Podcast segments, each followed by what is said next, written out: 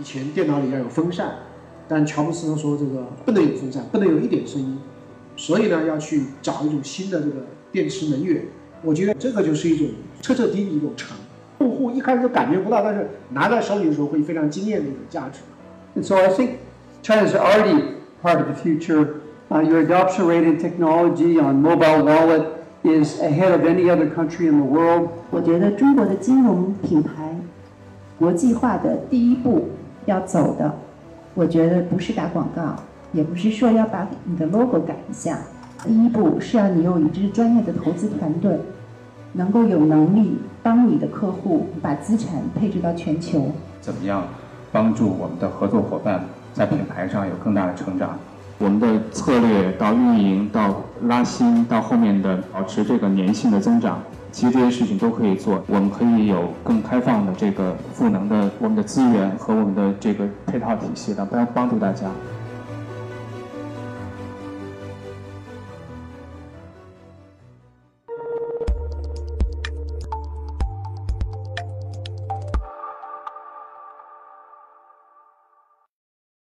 就一个呃产品啊，一个东西它被生产出来，一个产品它怎么就变成一个一个品牌？这个中间经过了什么样奇妙的转换？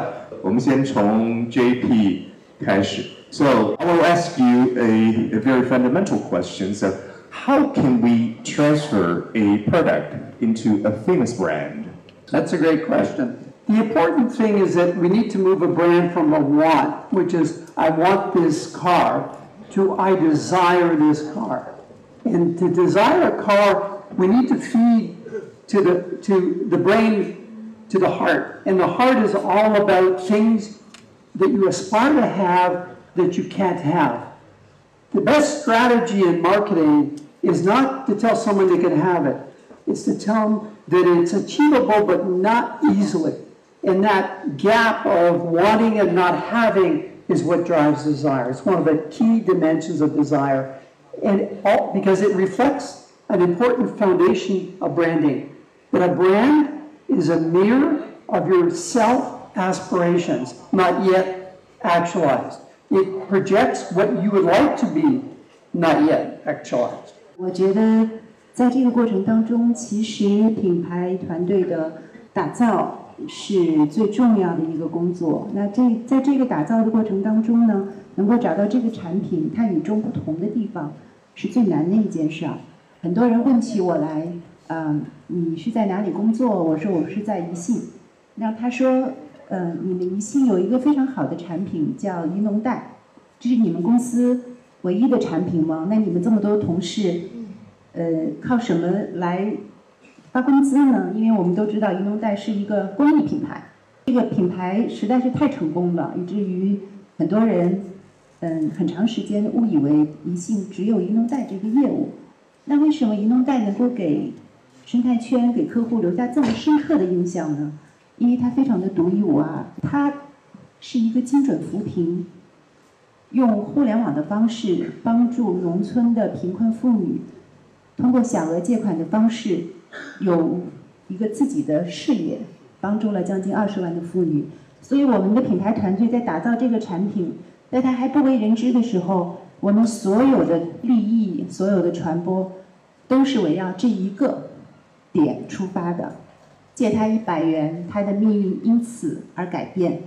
所以我觉得，要把一个产品变成一个大家从心智上都喜欢的品牌，找到那个与众不同的点，并且坚持，我觉得这个是最重要的。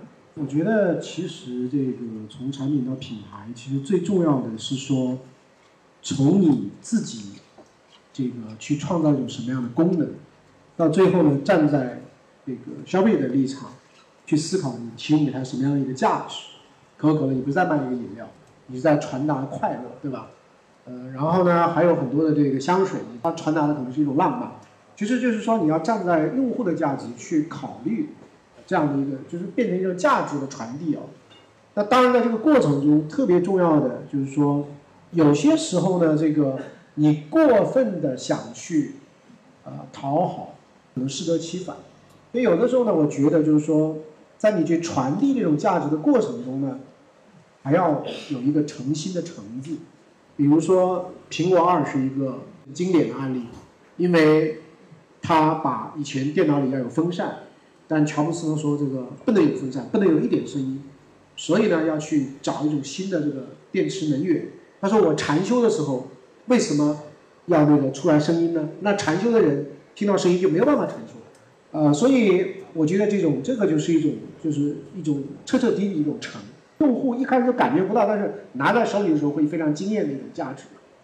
呃，我觉得我现在这种就是从写作，我觉得最后其实你不用去太想啊那个用什么方法去讨好你的用户。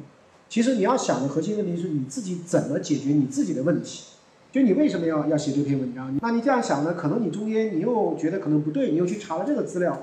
查那个资料的时候呢？你看你又反向了引用了另外的一些资料。我觉得你自己只要踏踏实实、很诚恳的把你的这样的一个过程呈现给他，他慢慢的会看到过去建立了一定的那个品牌的资产。所以这个时候，他甚至会原谅你，他他会给你一点多多多一点的理解。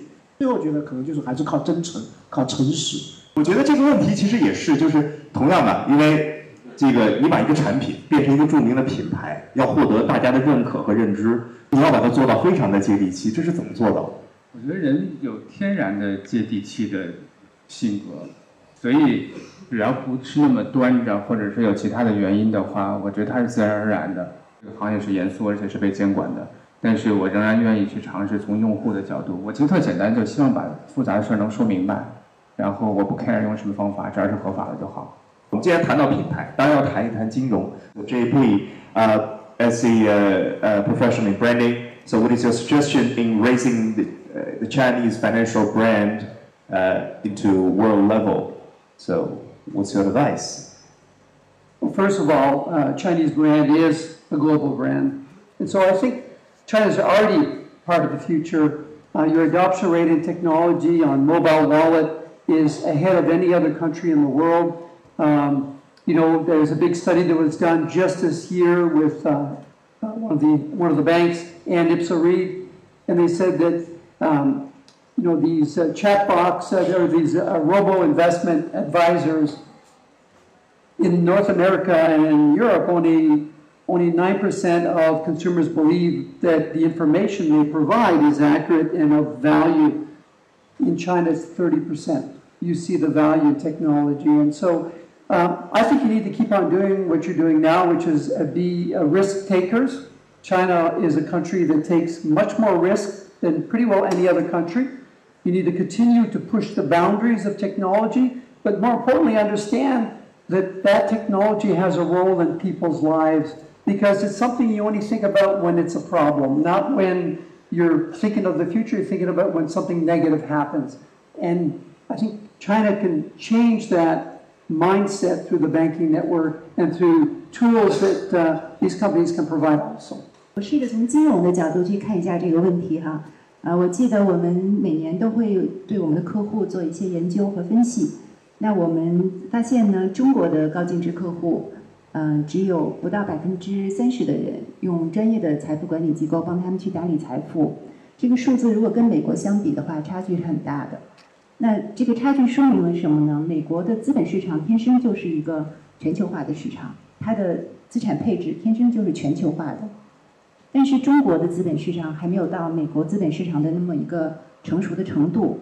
所以说呢，如果中国的高净值客户呢不依赖于专业的财富管理机构，他们很难把他们的资产做成真正的全球化资产。他不太可能每年花很多的时间跑到世界上领先的各个领域里面的。市场去看一看，所以我觉得中国的金融品牌国际化的第一步要走的，我觉得不是打广告，也不是说要把你的 logo 改一下，也不是说先在哪儿开间办公室。我觉得首先的第一步是要你有一支专业的投资团队，能够有能力帮你的客户把资产配置到全球，并且有这样的信心，在未来的十年。让他们的财富保值和增值。我觉得这个第一个呢，可能还是诚信吧，因为从全球来看，金融最最最最讲的那个核心还是诚信啊。诚信呢，就是说每个金融机构都在讲。那有些保险公司可能跟你讲的时候呢，啊，比如说它过去的这个三年，可能它平均的收益水准，假定说可能是百分之四点五，但也许在刚刚过去的这个月呢，它刚好是四点八。但另外可能有的保险公司呢，它在刚过去的可能四点八，当然觉得我过去的长期呢可能只有四点五，因为就是金融的东西是一个啊这个长期的一个承诺，就我们往往会把话讲得很满，往往会把那种跟 positive 的那一类信息都去尽可能的放大，我觉得这是一个其实是要注意的。那第二个的这个这个问题呢，我觉得就是要这个友善啊。什么是友善呢？比如说，为什么像招商银行的零售在人们心目中还是有非常非常高的一个位置啊？其中有一个原因是，招商银行往往会帮着你去规避一些可能的风险，比如说你那个双卡跟那个子女在一起，他在国外的这个消消费的记录，如果有一些他觉得是异常，也许晚上两三点钟会打电话给你。那我身边的有起码有四五个人，都是因为有过这样的经历，当我自己也有有过这样的经历，所以呢，就对他的这样的一个感觉建立了。这个就是 truth moment，过去讲关键时刻嘛，就他在跟你接触的过程中，你能够感觉到，他真的是非常友善的帮你去规避这些问题。中国今天这个在讲高质量增长，但是高质量发展事实上还是按照高速度增长，谁能够跑马圈地，谁能够先把用户拿到，等等等等。因为金融它是个无形产品，它不像这个苹果等等等等。那金融就是价值时空的价值转换嘛。那未来某种才知道，但一开始他给你的那个预期跟你的承诺就有很多很多的问题。所以我觉得一定要回到根本，就回到诚信跟这个真正的友善，你这样的品牌呢才能够建立。其实我想说的是，如果我们把问题转化成说我们怎么样帮助我们的合作伙伴在品牌上有更大的成长，怎么样可以跟你一起成长，有我们更好的 insight，我们有客户洞察，我们有更好的策略的决策。举个例子来说，我们在京东众筹上有我我们有一个合作的一个品牌叫猫王收音机，我们帮他做几件事情，当然最主要的是帮他在筹措这个。